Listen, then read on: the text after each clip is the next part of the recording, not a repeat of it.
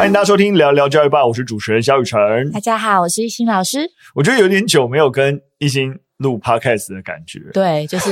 常滑那个 podcast 的节目上面看到是你们最近在做历史专题嘛？啊，对对对对，对就刚好想说，因为其实我也是跟团队讲说，哎，我们其实可以多一些比较找系列的一个专题，然后他们现在开始就安排，哎，安排以后就想说，哎，那为什么反而我就跟亦欣 的集数变少了。其实我也是历史啊，你们应该反问我。对啊，他们怎么不这样安排呢？好啦，就是我们之后也会有一个数位专题，是除了历史专题之外，就希望说我们其实一直每一集分享教育大小事啊，各种新闻啊，其实之后可以是比较有主题式的，跟大家聊一些东西，是是是有一些新的企划。对啊，对啊，我最近啊，其实。刚好开始前跟大家闲聊，如果最近因为我们年底要九周年，我们就在想说有一个稍微大一点的专题，那就针对整个数位，那当然是比较实体的，然后我们会办一个呃直播的一个活动，那我们的主题定名叫做啊哈啊哈 moment，OK，顿悟时刻，是，就我一直在想，其实，在包含自己学习啊，或者是教育这件事情上面，其实我觉得顿悟是一个很好的概念。没错，对，就是一般我们想要顿悟，当然就是你可能经过什么样的一个刺激，然后突然你的想法或是你看待事情有一个完全不一样的一个角度。那它也有可能是一个比较长时间的一个积累学习，嗯，然后突然有一刻你会发现，哎，好像你跟你以前的你不一样。但这都是一种学习成长，嗯哼，对，所以开始在想这个 aha moment 的时候，我就开始包含自己想想自己的学习历程，那有没有类似这样子的一个时刻？对，嗯、然后后来我发现，其实我觉得我接触社会科学类型的内容，嗯、包含社会学、经济学，我觉得都很有这种 aha moment 的时刻。对，像我之前，哎，之前应该有分享过，就是我在。高二的时候看到《剑术又剑灵》这本书，是，是就觉得哎，以前学的，对对对，以前就觉得说啊，你你生活发生的事情就是这样。突然呃，进入《剑又剑灵，让我用一个更大的整体社会的框架来重新去看你一般觉得啊，就是人跟人然后的一些事情，然后一些小的事情，原来你可以用不一样的一个方式去思考。对，然后我最近再多看一些经济学的东西，很有这种感觉。就是你会发现，经济学也是会让你对于一些人类活动的一些觉得很直观，就应该是这样。嗯，例如说，我觉得我随便举个例子好了。例如说，我们都会觉得说广告费，嗯，就觉得说啊，你在一个产品里面，然后卖到你身上会那么贵，就是因为有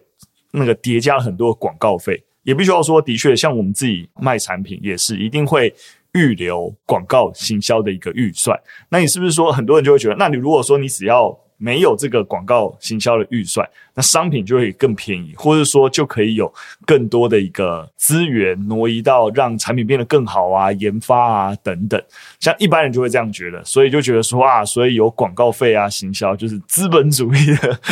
的什么什么框架之类的，但是。一件事情会出现，绝对不会是没有道理的。是对。那像用经济学的角度，为什么会有这样子的广告行销的一个预算？其实它并不是会提高产品售价，它反而有可能其实是降低了产品售价。这就跟一般人的直觉比较不同。为什么？其实我花了广告行销的成本，反而可能会降低我的产品售价？因为当我的广告行销出去以后，我就更有可能让我的订单变多。那订单变多的一个好处就是我可以大规模生产。那大规模生产大家就比较听得懂，就是诶，我可能一个东西只做十个，每一个单价就很贵。但我一个东西可以做到一千个、一万个的时候，我单价就可以有机会压得很低。所以其实广告跟行销的支出让订单增加，也让大规模的销售成为可能的时候，这个费用才有机会下降下来。所以你不能够。单把广告行销的费用独立在整个产品跟商业运行的角度来看，说啊，你看这就是一个跟产品完全无关的一个钱，所以拿掉对于消费者才是最好的事情。其实真实的运行就不会是这个样子，就类似这样，就是说有些东西我们可能在直觉来看就会觉得啊，这个糟糕的资本主义社会有很多的那个不好啊，还之类的。但是我们用很直观的角度来去切入事情，往往都不是。这世界真实运作的道理，对，嗯、类似这样啊，就举个例子，就觉得，哎，其实经济学有时候在切入跟分析很多东西，都可以让你啊哈，有趣。听雨辰这样讲，感觉起来应该是说，你开始创业之后，然后你开始对于这个资本主义社会，或是你在行销产品线这种的摸索之中，然后因为你看到那本书，你才会啊哈。对，如果你没有前面这些奠基。其实你你看到那本书，你不会有什么太多的感觉。当然，一定就是你的确要先有一个既定的想法，然后这想法有很好的被翻转的时候，原来是这个样子。对，而且你你你你有被说服。了解，因为我自己刚刚在想那个我自己在学习过程中的 aha moment，嗯，我觉得很有趣，蛮想跟大家分享。就是因为大家都知道我们我跟雨辰是历史系嘛，嗯，对，但是我。其实对于台湾历史并不是那么的热衷，就是我们我们的成长背景都不是。对，我大学其实对于台湾史也其实对，即使我们就是大学有修台湾史上下，因为一二，但是我们好像对这个东西很无感。然后就这样子，你知道，我现在回想我大学四年到底上了哪些课，然后其实都很懵懵懂懂。我已经在四年在历史系调教的熏陶之下，但我可能对历史还是没有。很多的热忱，其实说实在是这样子。然后我那时候选历史系也是因为高中这个科目，我只要段考前看过一遍，我都可以考八十分以上。嗯，对，就是觉得诶好像很 easy，很偷懒的一个选择方式。那我自己在想，我那个 aha moment 对台湾史开始产生一个很强烈的连接的时候，真的是在当老师备课的时候。嗯、对，那时候在明星国中教课，然后。就很担心学生会有很多蜂拥而至的问题，所以我真的很记得我在那个备课的时候，然后看到更多有关二二八的史料，嗯、我第一次就是哭了、欸，我就觉得天哪，就是那种有觉醒的感觉。嗯、以前我对这段历史完全是无感的啊，就是台湾发生过这个事啊，嗯、然后啊要怎么教学生啊，就把那个你知道前因后果啊经过发生就是讲出来就好。但是你在备课过程中，我就觉得就是受过那个四年的熏陶，就是你是一个很混沌的状态。虽然你在受这样子的教育，对历史教育，但是真的那个 aha moment 的时候是真的觉醒诶，我后来就是就开始觉得天哪，我那个连接是我是这块土地上的人，对，然后但是我竟然不知道这个国家或这个地方发生的事情，嗯，然后这个东西已经是。跟你的情感有连接的，所以在这样的情况之下，你再去备课，或是你在学习更多相关的历史，你的那个感受又不一样。真的，其实刚刚懿心边讲，我就边想说，哎，大学四年，我刚刚也没有直觉想到，我大学四年有什么很有印象学习。的确有种多数的课堂学到的东西啊，就是，但是我突然边听一心在讲，我想到一个一个课堂的时刻。就是有一次，我就选了一个林玉生老师，他反正他其实也是一个大师级的人物啊，所以就是有点像是瞻仰大师，然后去啊去去选那个课，有点累旁听这个样子。然后我还记得那那课教什么，我其实也记不是非常非常得了。但老师在课堂上其实谈了一件事情，他问的问题是什么，我也记不是很得了。然后，但他就是。他问了以后，就叫大家回答，然后就说，你觉得这是为了什么？为什么要这样做？是类似这样子。可能老师刚好走到我旁边，就顺手问我，然后我就很直觉的说，为了要追求正义吧，就类似这样这样，我就很随口的回答。然后我想说，反正就是一个很四平八稳的一个答案。老师死不放弃哦，一直追问我，你觉得正义到底是什么？为什么你觉得追求正义是重要？就其实不是一堂哲学课。他在谈一个历史的时候，但一样问题我忘了。但我突然老师的追问，就让我诶，我其实也真的没有想过，我随口而出或者经常在使用的正义，到底怎样叫正义？其实我是没有想过的。对，但我就觉得直观做这件事情是为了正义。所以后来我其实包含经营台湾包，我都后来对于我们使用一些名词，我们的定义，然后我们在表述这个名词的有效性的时候，我就变得越来越在意，就是因为。刚才讲那一个时刻，那是你的 aha moment。我觉得算是一个，对，对，就是让你会觉得说，哎、欸，你真的不应该轻易的把一些好像理所当然的词汇就这样使用出来。其实，其实你自己可能也没有想很清楚，什么是公平，什么是正义，对不对？什么是什么是人权？就是这些好像很理所当然的东西，你真的去探究它的边界的时候，其实都是模糊的。所以，我就每次上历史，我都很喜欢讲那个 enlightenment 那个启蒙的那个时期。嗯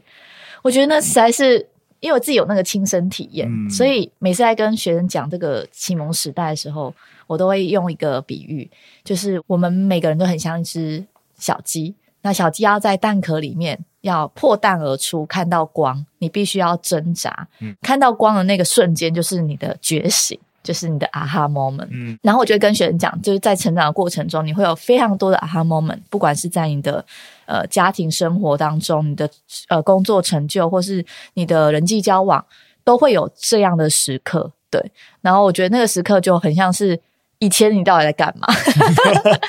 然后对，以前你到底是为什么这样想，或是以前你怎么会这样子生活？但是那个瞬间就会让你觉得，哎，我又不一样了，嗯，对。没错，也欢迎大家可以就是留言跟我们分享你的 aha moment，就是我觉得这种刻意回顾自己的学思历程，然后找到自己成长这些节点，我觉得蛮重要。我觉得那个重要点也有一个点是，哦，其实你也会知道你变成现在这个样子有几个成长点，所以你也更能够知道说你现在现在的自己也并不一定是最好的了，你还有持续成长的一个空间。嗯对，对，所以不要自满于现在啊，我已经什么掌握真理了，或是或者说啊，我已经你知道，就是就是这个样子啊，是世界就是如此怎样？其实你很很可能都还囿限于一个当下的一个认知而已。嗯哼，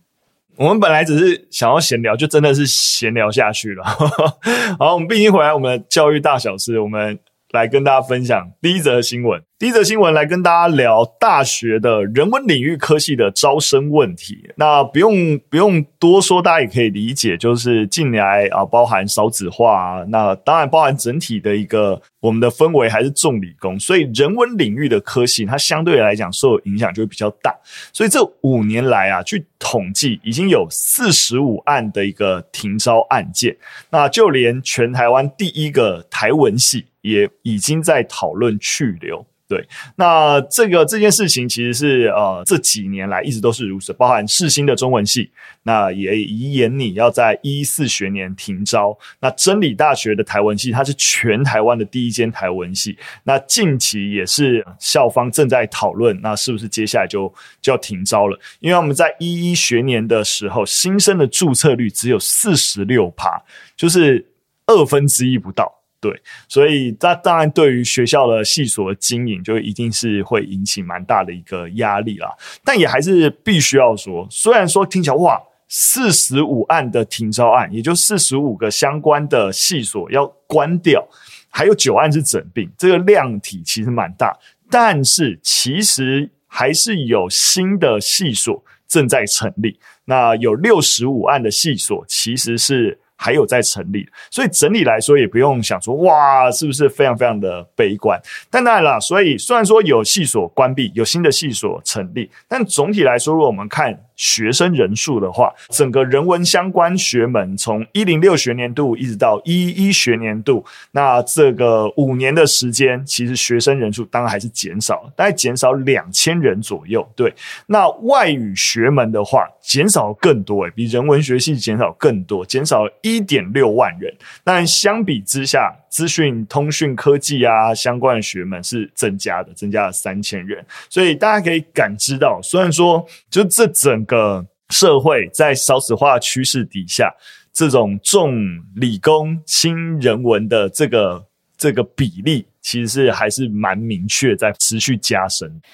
嗯，我看待这个新闻的时候会比较乐观看待啦，因为我觉得大学系所它的增减，其实基本上就是在回应这个社会或者这个世界对于人才的需求。如果我们的教育是为了让孩子在面对未来的世界，他是能够有自己的技能啊，或是他们自己有自己的专长，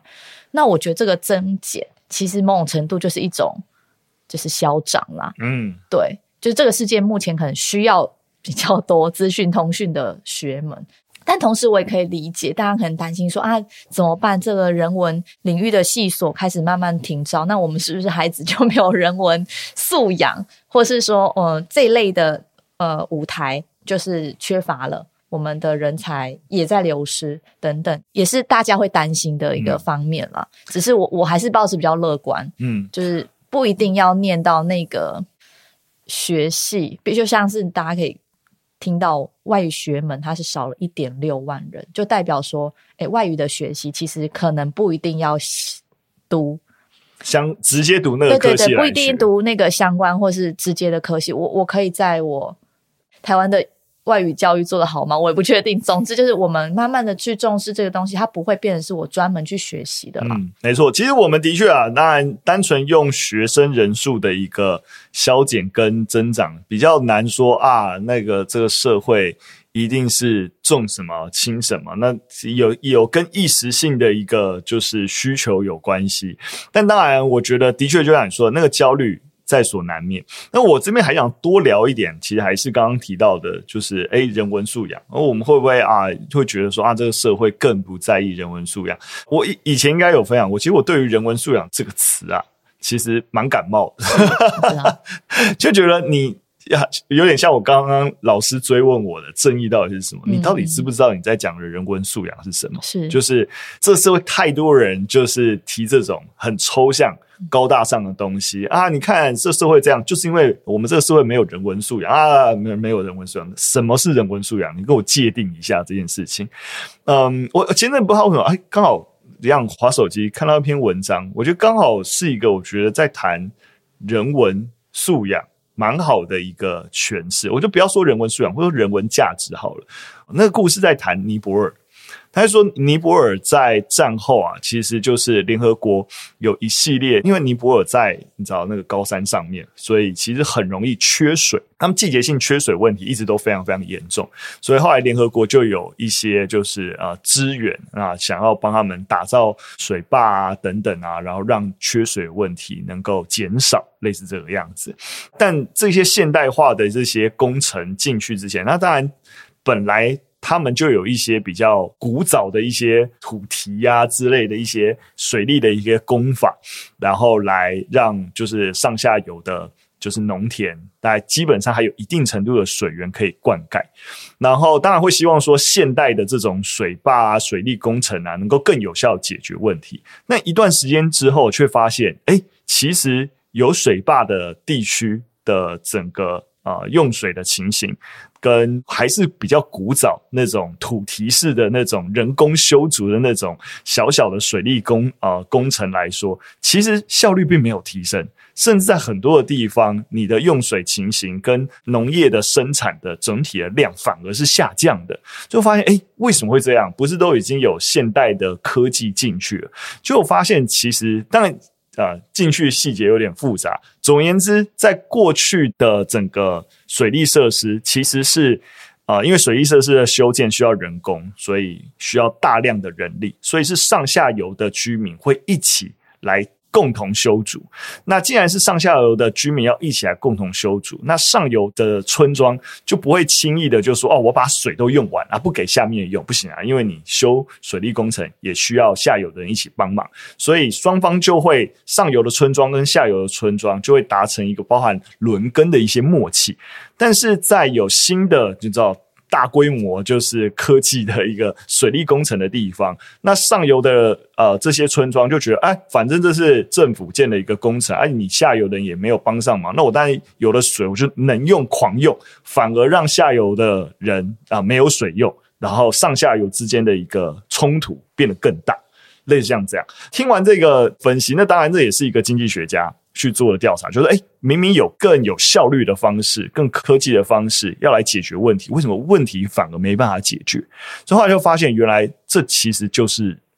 文化的问题，这其实是社会的问题。这其实是你必须要回到一个人文的角度，才可以去看到说这问题的成因跟解决方案。你不能够脱离人的活动来去想科技直接能解决问题。讲这个，我看到了一个故事，其实想的点也是一样，就是我们当在谈这个社会有非常非常多问题，那能解决问题，往往才能获得报酬嘛。对，但是能解决问题，往往不是只有科技。就是人文的重要性跟看到问题解决的一个办法，有些时候就是这样子的一个切点。其实宇辰在讲这个人文价值或是人文素养，其实就是不是说你去选择了一个人文系所就能够获得这样的能力。呃，当然就是说你我们念什么系所都不一定说会获得什么样的能力，但我还是一定同意这个世界或者是说我们这整体的社会强调啊。有价值的东西或能解决问题的东西，一定是技术、工程等等。那你只会忽略这个社会很多时候的真实问题，不是只有单一的科技构面能解决的。对，所以整体的社会其实能够理解人文的价值跟对于社会真实的意义，其实还是重要的。我只是只是高谈所谓人文素养。但你却不理解人文素养之于呃社会现状，它真实的价值跟意义在哪里？我提供一个侧面的补充，大概是这样。好，那顺着第一则的讨论，现阶段的确很多的系所的增加，都还是大家看到哇，我们现在需要什么？像是台大，那近期比较大的一个新闻，就他们要成立所谓的半导体大学部学程，但你几乎可以感知到这个系所的一个增加。基本上就是对接着一个台湾高科技产业的一个需求，对。那这件事情整个学程已经送教育部啊、呃、审议了，所以预计是明年就会开始招生。其实近期台大本身新的系所跟学院消息蛮多了，包含新闻所也说他们要成立大学部，所以就是。虽然说很多的学校啊、科系都在减招，反之台大从来没有学生过招生问题，还是持续的在扩编啊。对，那回到这个半导体大学部学程啊，那目前呃预计的一个招生其实是以外籍生为主。对，然后一年大概有会招五十到六十名学生。那另外除了刚刚讲的新闻所或这个所谓的半导体学程之外，还有一个国际政经学院的部分，那也会在十二月底的时候办理全校性的说明会来讨论，所以它时间还比较晚啊。对，所以你大家可以感知到，就是台大对于它的整个系所或想要解决问题的。全面性其实一直有在，你知道布局。我觉得跟前一则新闻一起讨论的话，你会发现，就是不管就是少子化这个问题，的确它就是存在。可是你会发现哦，就是比较顶大的部分，他们还是会继续在扩编，然后比较中后段的学校，他们会慢慢的就是减少，就是科系的停招。那这也是大家可以想想见的啦，就大家还是会想要往。比较办学有力的 学校去就读那些他们想。对啊，这这这的确是一个，就是我们到时候可能发现，就是说你你叫得出名字的这些国立大学，他们持续每年的那个招生人数一直在增加。对，然后少子化趋势底下，他们又持续招生，然后且招生的员额扩大了一个前提底下，那在。中后所谓在整个名次上面中后段的一个大学，他们面临的招生压力就是会是一个叠加的困境，对，就是本来的招生因为少子化已经越来越困难了，然后前面大学又扩大招生，那大家能够分的学生人数自然就会更少，对啊，所以这当然呃，你你说它一定好或坏，我觉得短期我们大概很难能够能够估计啦，对对对，但这会是一个就是。嗯，趋势也不是趋势啊，对，对，对，这就是一个状态啊。但就整个所谓的就是学习资源的公平性而言，其实有可能是需要多观察的啦。好，最后一则新闻来跟大家聊大麻，跳的有点大。前两则在跟大家聊大学科系，这一则跟大家聊大麻。那大家也知道，就是说，其实台湾目前是把大麻列为二级毒品，但大家也知道在。啊、社会舆论上面啊、大麻合法化这个讨论其实是一直存在的。那也的确在其他国家，其他一些部分国家啦，大麻也是真的可以合理使用。所以啊、就是几个礼拜前哈、有网红涉嫌九妹嘛，持有大麻被逮捕之后，那当然又引发了大家对于啊这个大麻到底能不能合法化的讨论。那就有民间团体，那就问呃发放问卷，然后来去调查，那普遍台湾人现在怎么看这件事情？那结果发现啊，其实还是有百分之九十三，就几乎是一面倒的民众反对台湾的大麻合法化。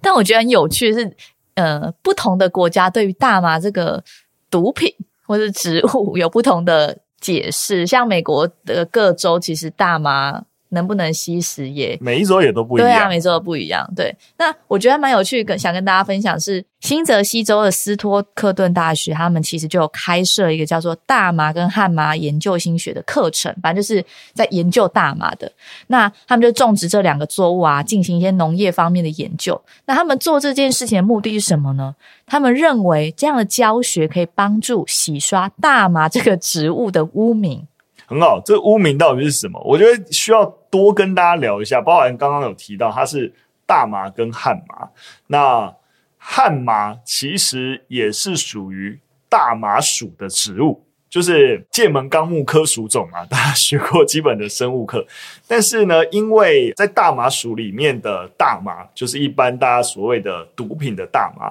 基本上是能够会致瘾的。对，但是汉麻。也是属于大麻属，但它是另外一种的植物，它是没有致瘾性的。例如说，像所谓的四氢大麻酚这种啊、呃、致瘾物，其实在汉麻其实是没有的。但是因为大麻有，所以连同汉麻其实一直被一起被打入冷宫。你知道我的眼神在充满着，哎，你这么生冷的知识你也知道？不不不，这当然就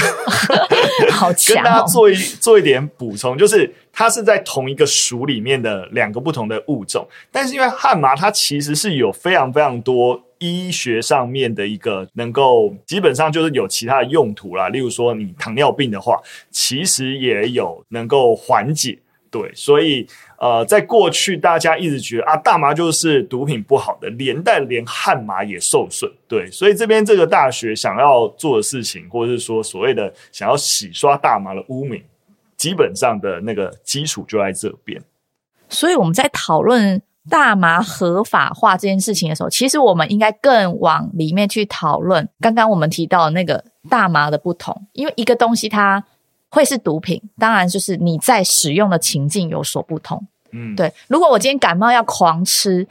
我其实也是在，就是它也是一种毒品啊。对啊，现现阶段，呃，现阶段当然就是说，汉麻是不是能够被大家给正视，那是另外一个，其实的确会是另外一个 issue 啦。那像美国在过去很长一段时间，因为汉麻跟大麻不好分。所以是一律禁止的，但明明悍马没有致瘾性的问题，它有很多药用的问题，那导致到案包含到最近，当然有一些州也开始就是啊，那大麻还是不行，但汉麻我就先让你合法化，所以有人就开始种汉麻，结果警察搞不清楚，以为是大麻，就一起没收跟把他抓去关，哦、然后就啊产生了一些问题啦。对，所以呃，我觉得在台湾，其实我相信药用跟所谓的致瘾性。物质的一个区分，我觉得的确会是在我们讨论大麻合法化这一波里面，其实是啊、是其实目前的讨论也都有都有在